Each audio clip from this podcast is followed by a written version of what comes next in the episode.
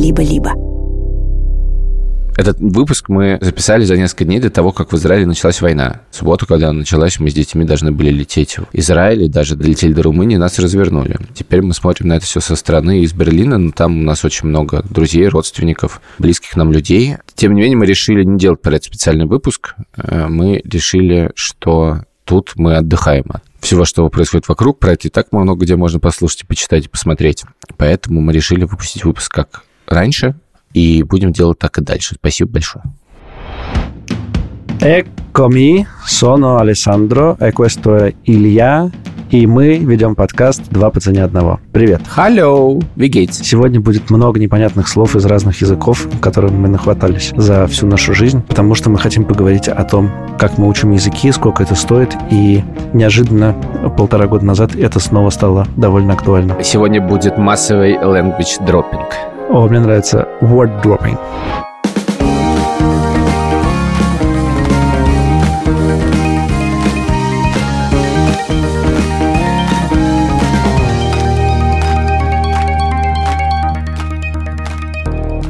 Я хотел тебе рассказать сразу историю. Блин, я тоже хотел тебе сразу рассказать историю. Я искал налогового консультанта в Германии. Я выполнил все, так сказать, задания бюрократические уровня новичок и, возможно, даже интермедиат, и сейчас я перехожу на уровень эксперт. Я дошел до того, что пора поговорить с налоговым консультантом, и, надо сказать, это не потому, что у меня какая-то мега сложная ситуация. У меня не, она не то чтобы супер простая, но потому что тут просто, кажется, нельзя жить без налогового консультанта. Ну, история не про это. Мы сегодня, как вы поняли, говорим про языки.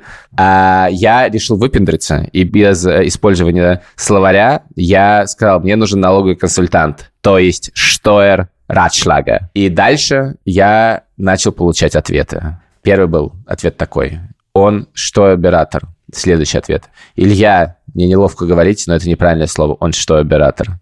Илья, я, наверное, вам многие написали об этом, но он что, оператор? Дальше, он что, оператор? Я получил таких сообщений штук 20, и в какой-то момент написал, вы знаете, я узнал, что он что, оператор. Знаете, как я это узнал? Вот так. И прислал 10 сообщений. Но это не остановило моих читателей, и они продолжили присылать мне сообщения, что он что, оператор.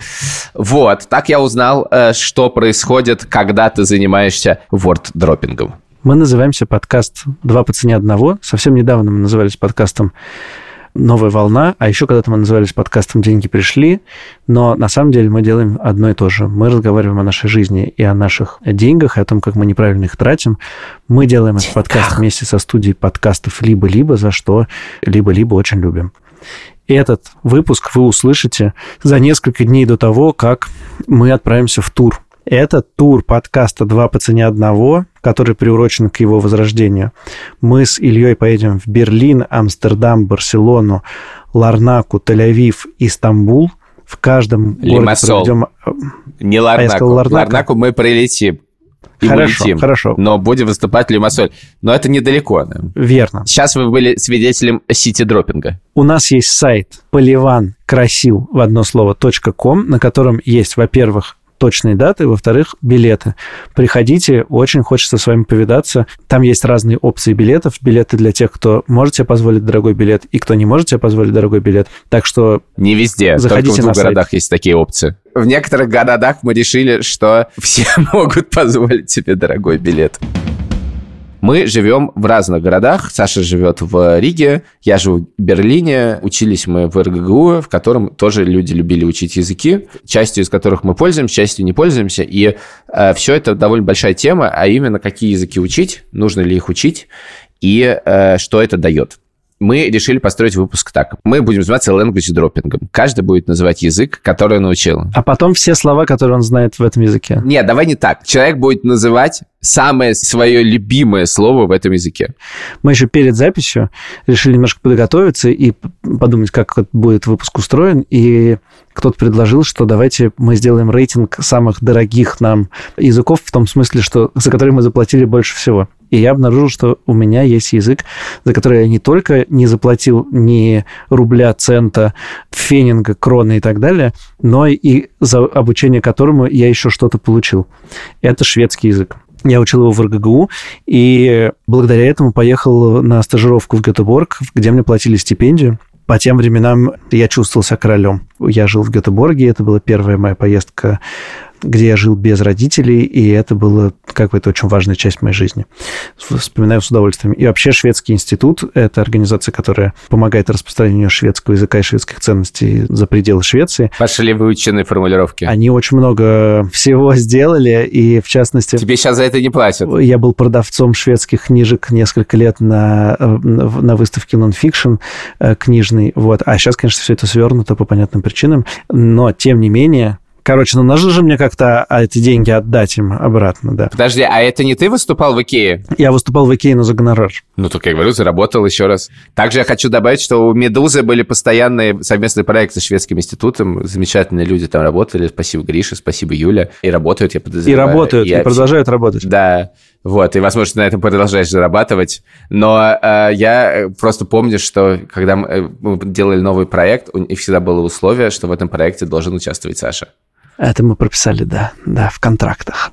Э, я думаю, что в словосочетание «выступал в Икее» требует... Какие некой... контракты? Ты ни разу не видел ни одного контракта. Я не знаю, что было прописано под контракт, контракты в том числе. Я, и я их не видел, да. Нет, это на третьем курсе, когда меня отправили, я там сразу подписал контракт, что только меня во всем... Ты просто уч... практически монополист шведского языка, да. В Икее я выступал таким образом. Мы разучивали песни шведские на День Святой Люсии, 13 декабря и поехали поздравлять работников, шведских работников Икеи с этим прекрасным праздником. И поэтому в 8 утра, или, я не помню, даже, может быть, раньше, типа в 7.45 утра, до прихода посетителей мы в пустой Икее пели песни для шведских сотрудников Икеи, и э, гонораром нам послужил два ящика Глинтвейна. Один ящик мы потратили на то, чтобы повторить все эти песни вечером в клубе Аги, а второй ящик Глинтвейна, мне кажется, выпили. Мне кажется, надо было сделать так. В отделе гардеробов ПАКС, где стоят гардеробы, человек открывал дверцу, и там сразу начинали студенты шведского института петь. А тут закрывали, и музыка заканчивалась. Представляешь? Можешь спеть? Пожалуйста, спой. Låt oss lustiga vara. Я услышал слово «люстик». Это радостно, да. да? Это как в немецком точно так же. Я учил э, шведский год в шведском институте, и это было очень, кажется, эффективное обучение.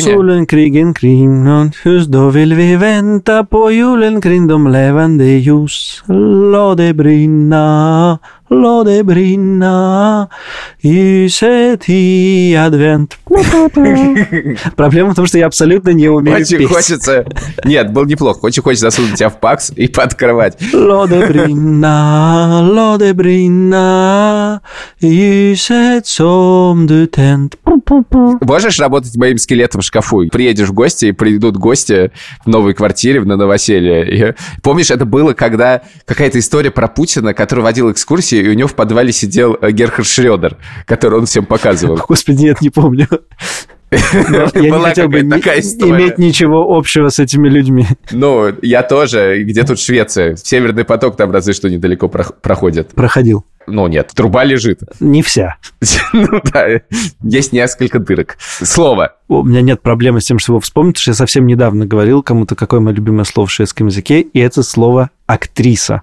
Оно звучит так. Ну, я, конечно, стесняюсь и могу плохо сказать, но звучит она так. «Скодеспелешка». Это шаушпилерин по-немецки. То есть женщина, которая играет на сцене. Женщина, которая разыгрывает сценки. Скоды спелешка. Мне ужасно нравился шведский тем, что он взял все самое простое из английского и все самое четкое из немецкого. Я не уверен, что он взял это, но, в общем, э, так получилось, что он это совмещает. И это Разумеется, очень простой некое, язык некое, оказался. Некое упрощение. Да, это некое упрощение, но как человека, который к тому моменту учил оба языка, это было супер классно. Я тебе расскажу еще мою любимую историю про шведский язык. В Швеции живет довольно мало людей, но очень много диалектов, типа 9 основных диалектов. И в Швеции защищаются диалекты и право говорить на диалекте. Поэтому, например, тебя не могут не взять на работу на телевидении диктором, если ты говоришь на диалекте. Не могут не взять. Да, не могут не взять. Из-за этого возникают некие курьезные ситуации.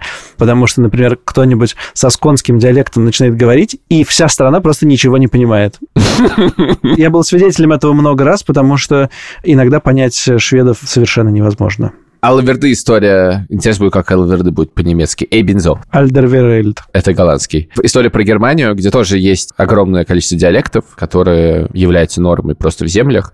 И есть правящая коалиция, которая правит, мне кажется, с момента образования ФРГ, которая совмещает две партии. Одна из католическая партия, которая всегда побеждает в Баварии. И в этой коалиции поэтому есть министерский портфель, который всегда принадлежит представителю Баварии. А баварский диалект можно сравнить с диалектом, который мы знаем как в русском языке. Ну, то есть выговор. И поэтому всегда представитель Баварии имеет этот южный выговор и всегда гыкает. Ну, это не гыканье в Бавар, да, но все как бы на это всегда смотрят. Это как бы парад людей один за другим, которые все говорят таким вот образом. У меня вопрос про шведский. Перед тем, как я скажу свои любимые слова в шведском. Как ты умудрился не забыть шведский язык, учитывая, что ну, это не самый распространенный язык. И вот ты выучил его в университете, съездил в Швецию, прожил в Йотеборий, и э, после этого, в общем-то, ты его не использовал и по-прежнему, в общем-то, не используешь. Ну, я не знаю, насчет не забыл. Конечно, я знал его хорошо, а сейчас я знаю его не очень хорошо. Ну, ты можешь изъясниться в Швеции, можешь прочитать текст. Мне иногда приятно почитать какую-нибудь шведскую газетку или послушать шведские новости.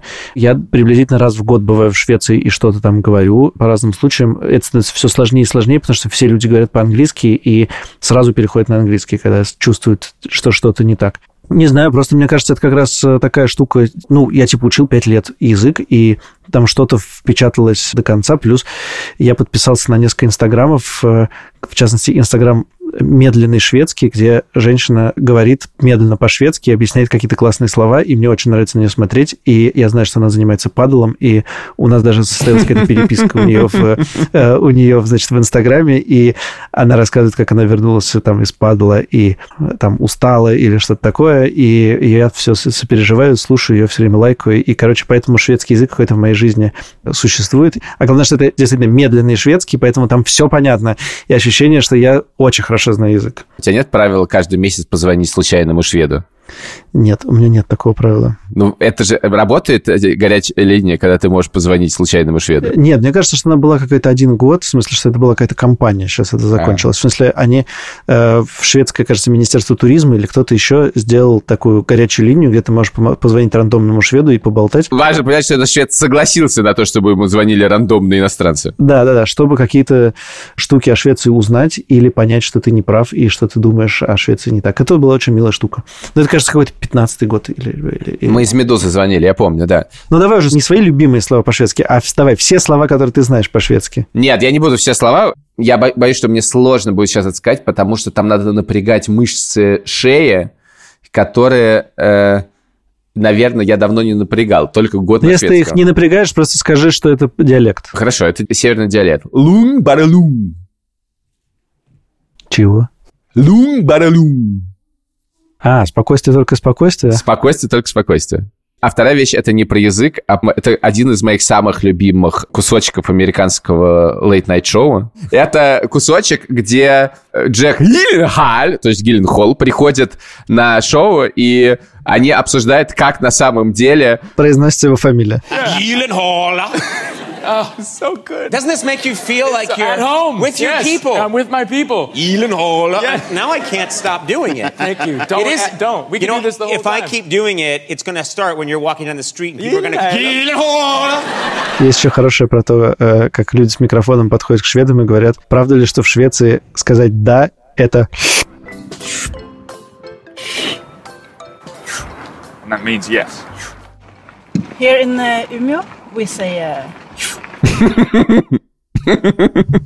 Все, давай переходить к другому языку. Первый язык — это каталонский. Каталан. Каталан. Я не скажу ни одного слова по-каталонски. Подожди, ты можешь сказать «хави». А, Хави, да. Иньеста. И вряд ли, нет, Иньеста вряд ли.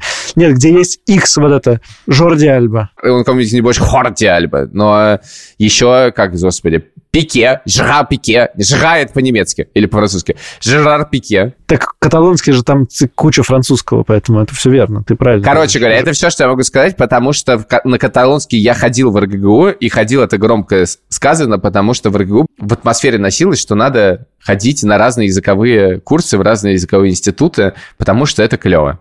И э, теоретически я это поддерживал. Практически я пришел на занятие каталонского, который вел каталонец. Оно было вечером в Институте лингвистики. И э, все. И все. Вся история. Второй язык, который я учил, тоже одно занятие, это язык латышский. Мне тут хочется немножко потеоретизировать про это.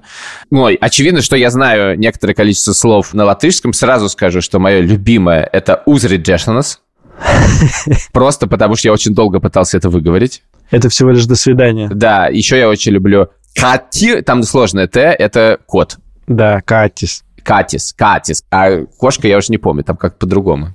Но, впрочем, это гораздо лучше звучит по-немецки, потому что по-немецки кошка это каца, а кот это ката. У меня была психологическая заслонка для того, чтобы учить латышский язык.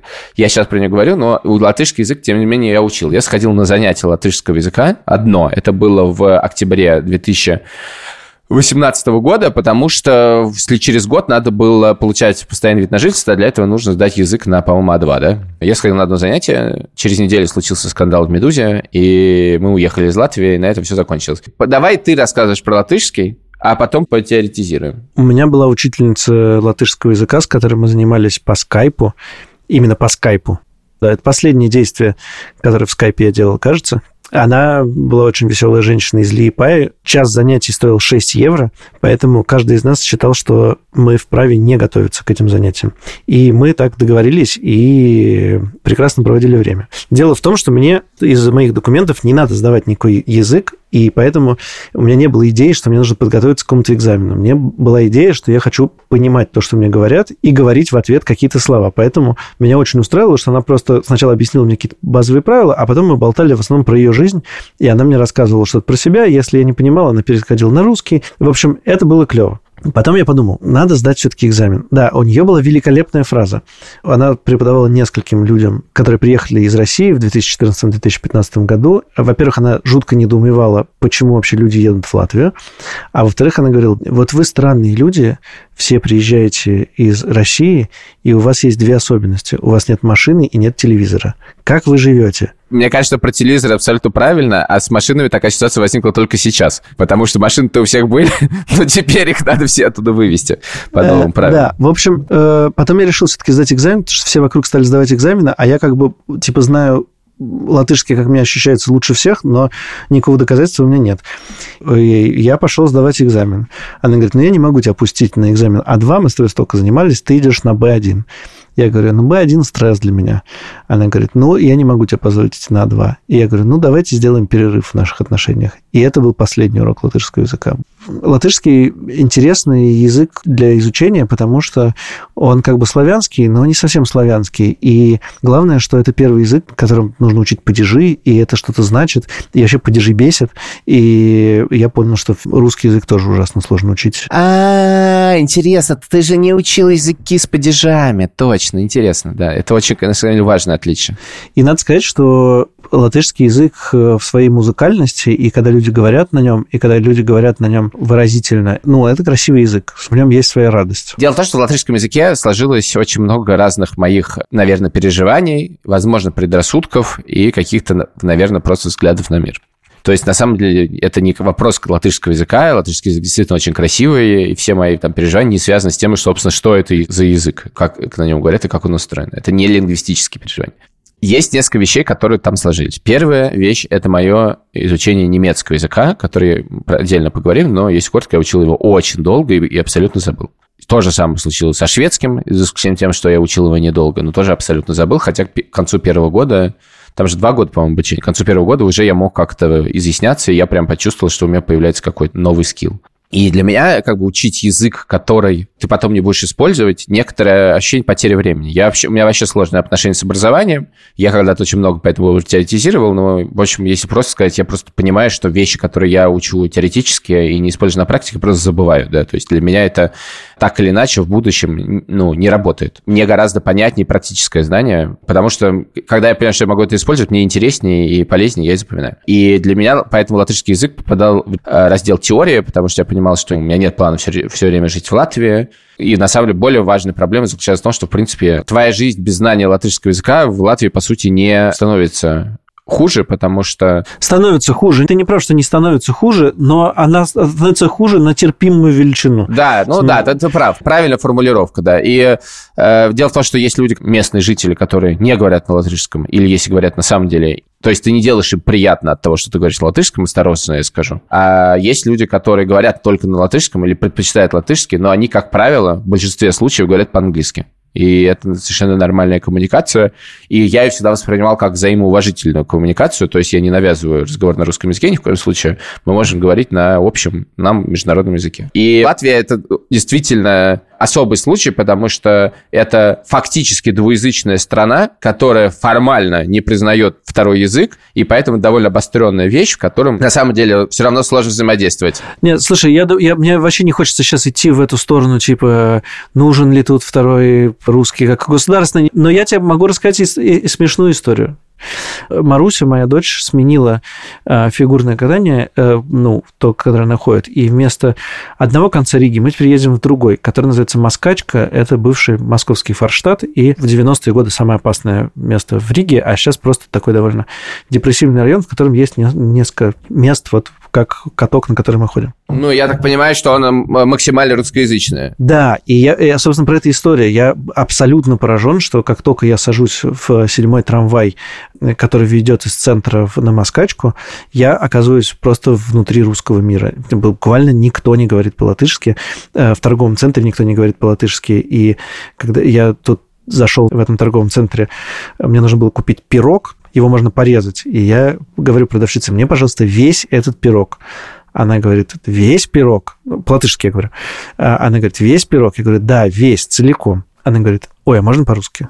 И мы с ней по-русски объяснились. И там была сложная задача с этим пирогом, поэтому я все равно перешел на русский в какой-то момент. Но странно, я привык в центре Риги скорее латышский ты встретишь чаще, чем русский. Но вот есть районы, где поразительное русскоязычие. Я немножко чувствую себя некомфортно. Я уже как бы привык к двуязычию, и, короче, я немножко шугаюсь. Или вот еще, например, я вчера буквально, пока ждал Марусю, ел в Макдональдсе. И рядом со мной сидели подростки, и они говорили по-русски. И я бы многое отдал за то, чтобы они говорили по-латышски, я их не понимал, потому что это полный ужас. Э, в смысле, что они друг другу говорят. И если бы они говорили по-латышски, я бы думал, о, какие приличные дети сидят, как хорошо по-латышски говорят. Ничего не понятно. Я, кстати, не сказал тебе еще любимое мое слово по-латышски. Это слово «рыбак». Казалось бы, слово «рыбак» должно быть очень простым, потому что рыбак часто, когда у тебя рядом море, то ты слово рыбак произносишь довольно часто. Но рыбак по-латышски это Макштерниекс.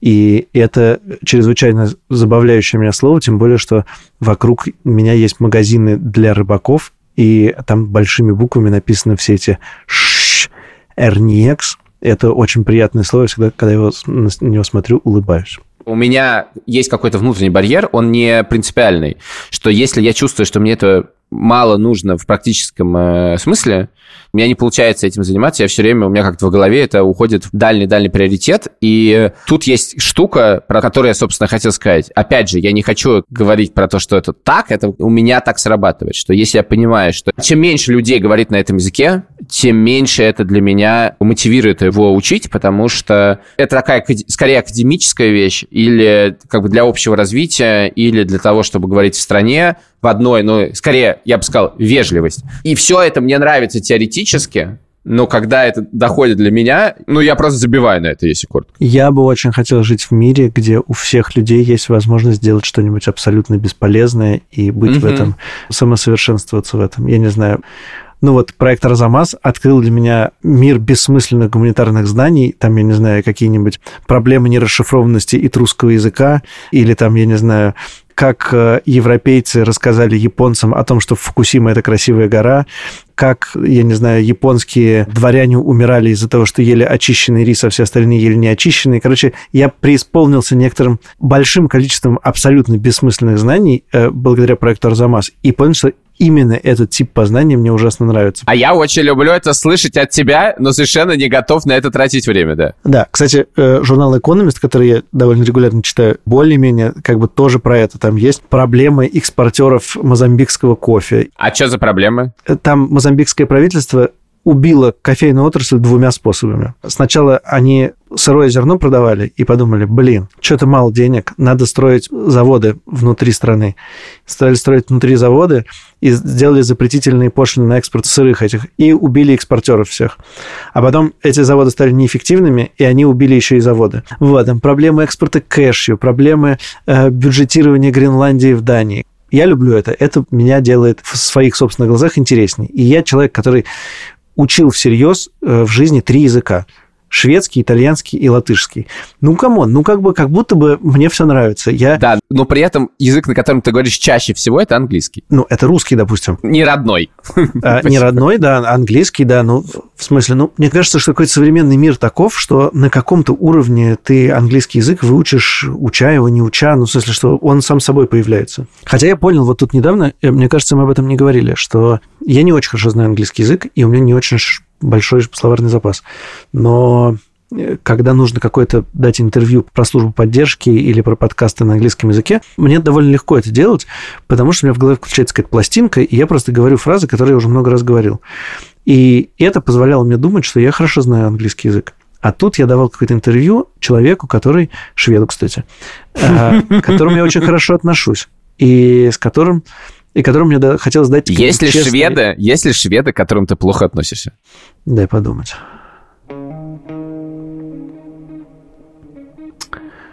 А... Ну, так сходу... Э, ладно. Карл XII.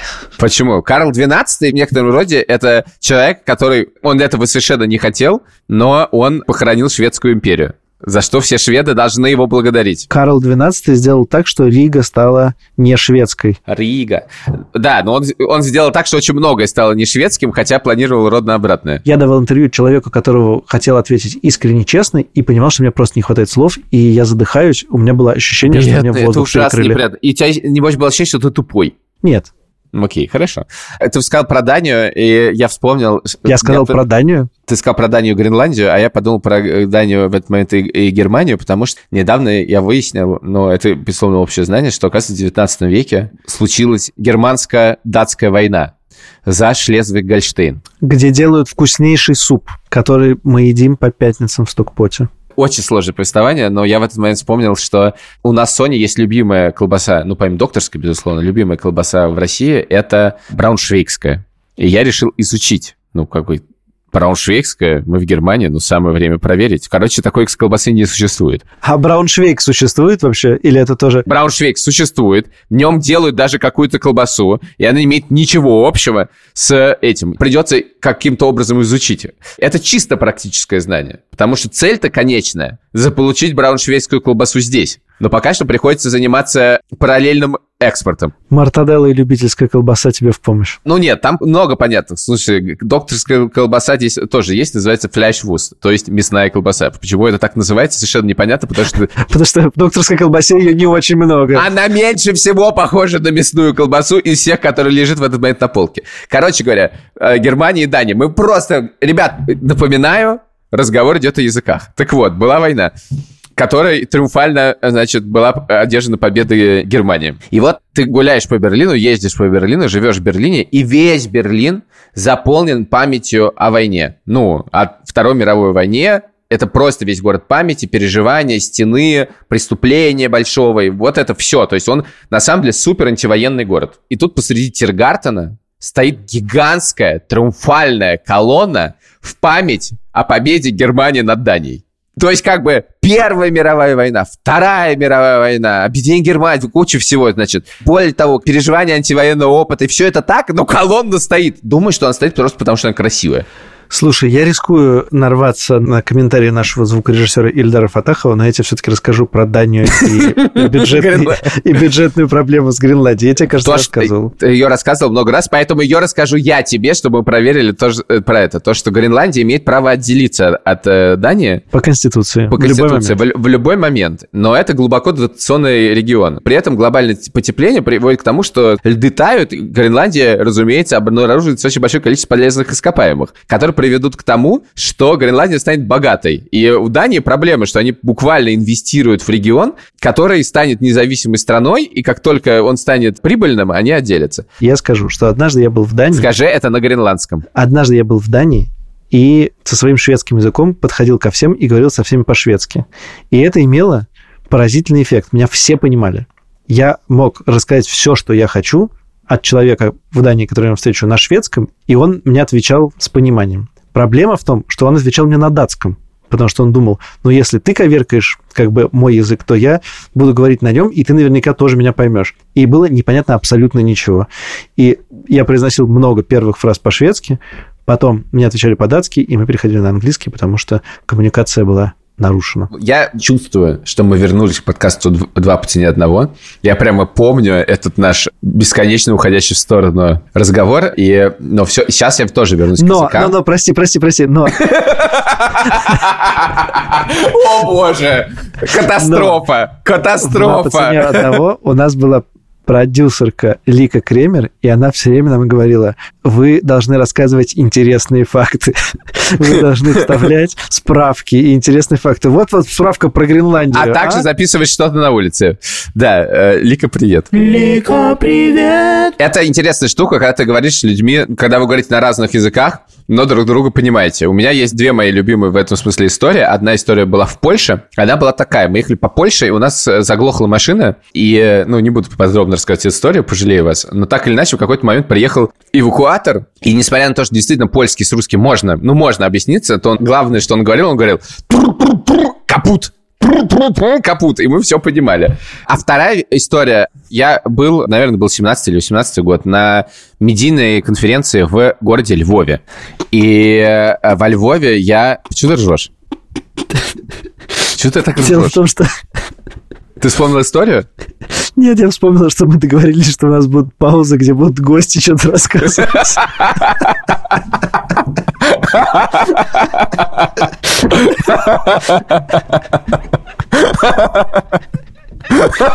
Я забыл про это. А у нас сколько языков еще осталось? У меня две большие темы, между прочим. Нет, нет, никаких больших тем. В смысле? Мы не... Подожди, мы не дошли до самых главных языков. Хорошо. Я пока нахожусь на, на языках, где я знаю максимум три слова. Подожди, так нечестно. Так вот, там была конференция, и я сначала выступал, а потом был Q&A. И он проходил следующим образом. Мне задавали вопросы на украинском, а я отвечал на русском. Я никогда не учил украинский язык, но это прошло абсолютно как бы в дружеской обстановке, приятно, и все всех понимали.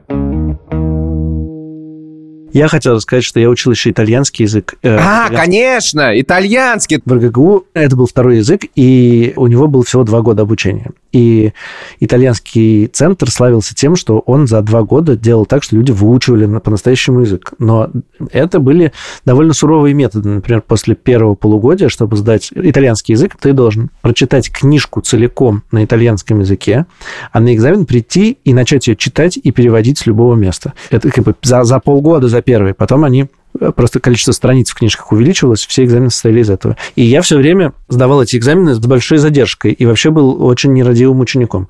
Поэтому при выпуске мне сказали, что они меня, конечно, выпустят, но вообще-то я позор итальянского центра, и э, чтобы я никогда особенно итальянский язык не использовал. Это тебе Галина Даниловна сказала? Или Оля? Ольга Александровна. Но я приезжаю в Италию, и мне нужно один или два дня, чтобы немножко разогнаться, а потом я говорю, читаю газеты, и вообще э, у меня нет никакой стеснительности, что я говорю как-то плохо по-итальянски, и я просто на нем говорю, и это единственный язык, где я вообще ничего не стесняюсь, и просто шпарю совершенно неправильно, и получаю этого удовольствие. И мне довольно клево в Италии всегда, и э, то, что я знаю хоть немножко язык, мне тоже доставляет большое удовольствие. Я ничего не потратил в жизни на э, изучение итальянского языка, кроме того, что Италия стала любимой страной для посещений, и если хочется куда-нибудь поехать отдохнуть, то, скорее всего, это Италия. Если у меня останется время, я выучу нормальный немецкий. Это тот язык, который я хочу, и мы с Соней хотим выучить. Мое любимое слово. Это сочетание слов, оно даже было когда-то названием моего инстаграма. Э, это э, сочетание слов, конечно, не слишком. Чертон Чертон троппо. Мое любимое слово в итальянском, оно звучит Arrivederci. Это цитата из фильма «Бесславные ублюдки». 0023, 0024 non sarà troppo difficile di trovare. Arrivederci. Arrivederci. Arrivederci. Arrivederci. Перед тем, как обсудить немецкий, я хотел очень кратко э, описать языки, которых я знаю пять слов. Это супер важное знание. Таких языков у меня три. Наверное, не три, очевидно, туда входит итальянский, потому что в Италии, если ты пришел в магазин покупать продукты, ты знаешь все слова, это очень удобно. Панини. Мортаделла. Мортаделла. Панини. Прошутто котто, прошутто крудо. Грации, грации. Allora.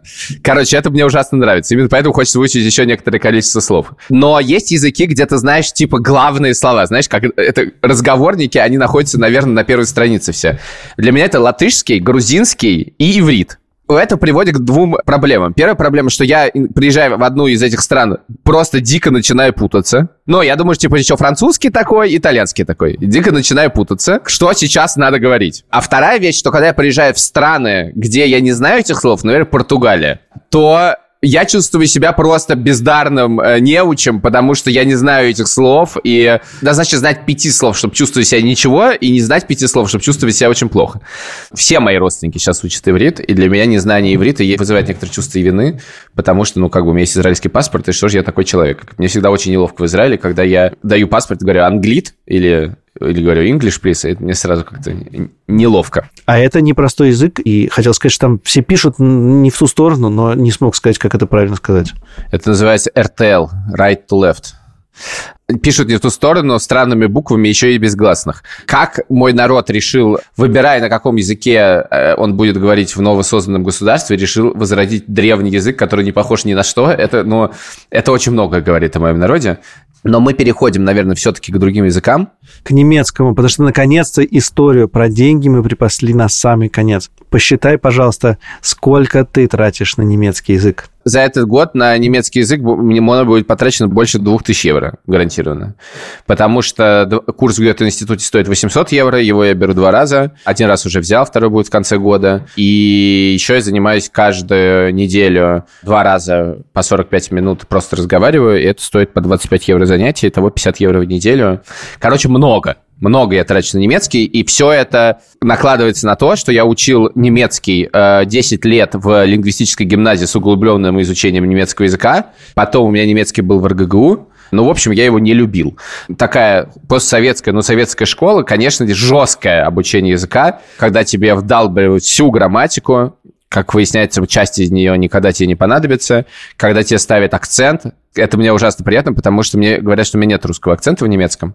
И учительница говорит, и люди на улице говорят. И я был тут в Баварии, и мне сказали, что у меня бельгийский акцент. Что такое бельгийский акцент, я вообще не могу себе представить. Ну, звучит очень красиво, очень хорошо. Я его учил, учил, учил, и я его забыл. Более того, я помню, как происходило забывание этого языка. Забывание этого языка происходило в РГГУ. Я просто забивал на это полностью, как на много в РГГУ. И глава немецкого центра, там тоже такой был э, э, немецкой кафедры, он э, встретился со мной и говорит, Илья, смотрите, он нарисовал мне ось координат, в которой была кривая, которая росла вверх, и кривая параллельная, которая росла вниз. Точнее, отрицательный рост, да? Падала. Подожди, ну почему она параллельная? Это геометрия Лобачевского было. Хорошо. Не знаю. Короче говоря, они были... Я не знаю, как сказать. Они э, шли одновременно, да? Да, но они шли в разные стороны. Это разнонаправленные они, не, они все шли вперед. Но вниз. А ну, одна вниз, вверх. другая вверх, да. Да. Да. Э, я рад, что мы в этом разобрались. В общем, одна, которая шла вверх, изображала людей, которые начали учить язык в немецком центре. Ну, я бы сказал, все, кроме меня. Вот. А да. вторая изображала меня. И Дело в том, что я написал какую-то очень плохо работу, и, в общем, к этому моменту мое знание языка пришло практически к уровню людей, которые пришли учить этот язык. И на этом, собственно, мои отношения с немецким, как я думал, уже закончились. Ты все-таки потрясающий человек, который умеет как бы что-нибудь люто совершенно абсолютно ненавидеть, а потом страстно полюбить. Вот этот твой как бы щелчок меня всегда поражает. Он в тебе какой-то естественный, а во всех остальных людях в мире, мне кажется, э, я бы заподозрил их в какой-то эм, Нет, ты знаешь... В неестественности. Я его не очень люблю, потому что я видел его в разных людях, и когда я это увидел, я думал, господи, какие-то... Что? Это просто... Простите, это просто какой-то ебанат. Вот. В общем, надо сказать, что ты люто полюбил э, не, не, немецкий погоди. язык. Если ты думаешь, что я расскажу эту историю коротко, э, я должен тебя разочаровать, потому что между этими ситуациями была другая ситуация, а именно я заговорил на английском. Английский язык я никогда системно не учил. Я помню, что я ходил в него в 6 лет, но в 6 лет я также ходил на французскую песню. Поэтому, если ты споешь, то и я спою. Мо папа, но вы па, que je danse, que je danse, мо папа, но вы па, je danse, ля полька. Мы бесим нашу продюсерку, потому что она говорит, что мы повторяемся. Я знаю, что мы повторяемся, я просто не знаю где. Так вот, в результате, когда он пришел в «Медузу», мне пришлось о нем заговорить. Поэтому я много раз прогонял в подкасте тему, что язык, который тебе нужен, ты, ты, ты и так им начнешь говорить, а язык, который тебе не нужен, ты забудешь. Поэтому так делать не нужно. И тут я переехал в Германию. Я думал, какая нелепость. Я переехал в Германию, я не говорю в результате на немецком и говорю здесь на английском. Но я решил попробовать. И я пришел на занятия к преподавательнице немецкого языка. И дальше случилось невероятное для меня. А именно, я пришел на занятие, она сказала, ну давайте говорить на немецком. И я начал говорить. И первые несколько предложений я чувствовал себя ужасно. Но с каждым новым предложением я все больше вспоминал слов. Они приходили у меня из, из ниоткуда, как я думал. И просто что-то откуда-то начало приходить. И с каждым занятием я начинал больше говорить. И дальше выяснилось, что это, знаешь, как советская медицина. Она тебя вылечит, но что она сделает с тобой параллельно, страшно представить. То есть в меня вбурили какое-то количество вещей. Акцент, грамматические конструкции, куча ненужной информации но оно начало вылезать. Но при этом у меня к немецкому всегда было предубеждение. Оно называется «Советский фильм про нацистов». Какой-то он некрасивый. И тут у меня вдруг случилось переключение. Мы гуляли с одним чуваком здесь, и он сказал, слушайте, вы понимаете, что мы э, язык немецкий мы воспринимаем по, собственно, этим э, фильмам, где латыши говорили с немецким акцентом. У меня вдруг это переключилось, что у меня ушла эта коннотация. Я подумал, но не бывает некрасивых языков. Такого не может быть. Они все интересны. Это все какие-то звуки. И я стал слушаться в немецкий язык. У меня ушло предупреждение. Я понял, что это очень красивый, очень мелодичный язык. Должен сказать, что он красивый прежде всего в Северной Германии, потому что когда приезжаешь в Баварию, ты сильно приближаешься к э, советским фильмам про нацистов, вот, и это уже по-другому звучит. Но в Берлине мне ужасно нравится этот язык, и я его страшно полюбил, и мне нравится. И мне нравится, что я чувствую, что он ко мне приходит, что мне интересно о нем говорить, мне интересно понимать, мне интересно разбираться, мне интересно запоминать слова. Чисто практически. Я понимаю, что в данном случае теория меня начинает подпирать. И я говорю везде, я говорю криво, я говорю косо. Я вдруг понял, что все эти, ну, падежи, да, но все эти артикли, ничего страшного, если я их перепутаю. Я потом их запомню, эти артикли. И со мной люди начинают говорить э, все время на английском. Для меня каждый раз это поражение. Поэтому мне, на самом деле, теперь сложно приезжать в страны, где английский язык, потому что мне кажется, что это поражение, но там просто бессмысленно говорить на немецком. При этом в какой-то момент я понял, что люди часто переходят со мной на английский, в том числе работающие, э, не знаю, в кафе официантами или барменами, потому что они не знают немецкого языка. И это здесь нормальная да. ситуация. Надо сказать, что я слышал несколько раз, что немцы ужасно, некоторые ужасно злятся по этому поводу и даже не ходят в места, где не говорят на немецком, потому что какого черта. Но эта интернациональность мне ужасно нравится. И я хочу вернуться к итальянцам. Мне ужасно нравится вот что. Все места итальянские, а много где был, которые я встречал в Берлине, держат итальянцы. То есть я не видел ни разу, чтобы итальянское место было сделано кем-то другим. Самое классное, кстати, то, что они совершенно спокойно со всеми говорят на итальянском. Их совершенно ничего не смущает. Ну и поскольку это рестораны, то все абсолютно понятно. Это некоторые люди ужасно странно, но вообще-то страшно обаятельно. И мне ужасно нравится, как здесь учат немецкому языку. Я здесь обнаружил две вещи. Первая вещь – это то, что с тобой всегда говорят на немецком. Типа, Соня пришла на один, первое занятие, она офигела абсолютно, потому что все происходит на немецком языке сразу же. И это очень жестко, но это очень быстро дает эффект. А вторая вещь, это то, что тебя не исправляет, когда ты говоришь. Это такая неожиданная для меня вещь, как могут не исправлять. Я даже в русском языке всех исправляю. Не могу ничего с этим сделать. У нас с Яшей пять раз в день происходит разговор под названием, он говорит, я сейчас одену, я говорю, надену. У меня просто это происходит каждый день по много раз. А там не исправляют, это так здорово. Ты так хорошо сказал про Берлин, и я подумал, как хорошо, что мы скоро в нем встретимся. И, возможно, мы встретимся даже не вдвоем, а еще с каким-то количеством людей, которые купят билеты на наше офлайн мероприятие, приходите к нам. Я бы хотел закончить войсом, который прислал нам наш друг, э, который уже был в нашем подкасте, э, который назывался «Новая волна». Он был директором школы в Москве. Э, можете послушать этот выпуск. Его зовут Ваня Боганцев. Или для его, так сказать, школьников Иван Алексеевич Боганцев. И он передал школу в хорошие руки и отправился в длинное, как он называет, трансформационное путешествие по Латинской Америке, которое он очень полюбил. И это третья его уже, по-моему, поездка в Латинскую Америку, и он уже побывал во всех странах Латинской Америки, точнее, Южной Америки, Латинской еще нет. И он так полюбил писателя Льосу. Варгаса. Варгаса, Льосу, что он, чтобы его читать, выучил испанский язык. Послушаем. Послушаем. Я начал учить испанский а, после где-то четырех месяцев путешествия по Южной Америке, потому что когда ты путешествуешь по Gringo Trail, да, то есть там, где путешествуют американские туристы, Мачу-Пикчу, Патагония, то английского может быть достаточно, но если ты выходишь за его границы, например, Венесуэла, то без испанского уже совершенно невозможно прожить. И начал я его учить, э, я помню, прям первое, это было июля прошлого года, а, я стал брать уроки, онлайн-уроки у учительницы в нашей школе, а, учительницы испанского, и я брал уроки каждое утро. Просто простые грамматические уроки. Я взял их, например, 45 штук. Ну, посчитай, сколько это может быть стоить. 45 а, штук подряд. Параллельно я стал читать Льосу роман, который очень люблю, и автора, которого очень люблю, перуанского писателя – и постепенно продираясь страница за страницей, вот на первый роман у меня ушло три месяца, но на второй уже ушло полтора месяца, а на третий уже ушло две недели. И так постепенно я вкатился и стал читать по-испански, хотя, честно говоря, думал, что в моем возрасте я уже не выучу еще один язык. Но вдруг вот какая-то мотивация появилась, и отчасти благодаря Льосе, отчасти благодаря вот моей любви к Южной Америке. И в итоге я вот э, читаю я свободно, понимаю хорошо, но говорю плохо, но при этом достаточно, чтобы решать какие-то бытовые проблемы в путешествии по Южной Америке, чтобы разговаривать с местными ментами. И это очень важно, потому что по-английски во многих регионах здесь никто не говорит. Честно говоря, по-испански тоже в Бразилии половину э, невозможно объясниться, но хотя бы где-то. А теперь, дорогие друзья, мы с вами пора прощаться. Мы очень долго сегодня говорили. Мы будем говорить чем? Мы выходим по средам. Спасибо вам большое. Приходите на наши выступления. Э, мы вас очень ждем. И мы ужасно рады. Ну, я, я ужасно рад, что мы опять выходим в подкасте «Два по цене одного», потому что приятно, что что-то можно из прошлого вернуть.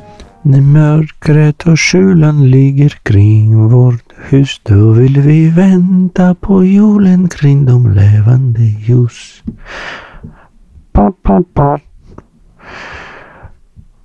Я выключил запись.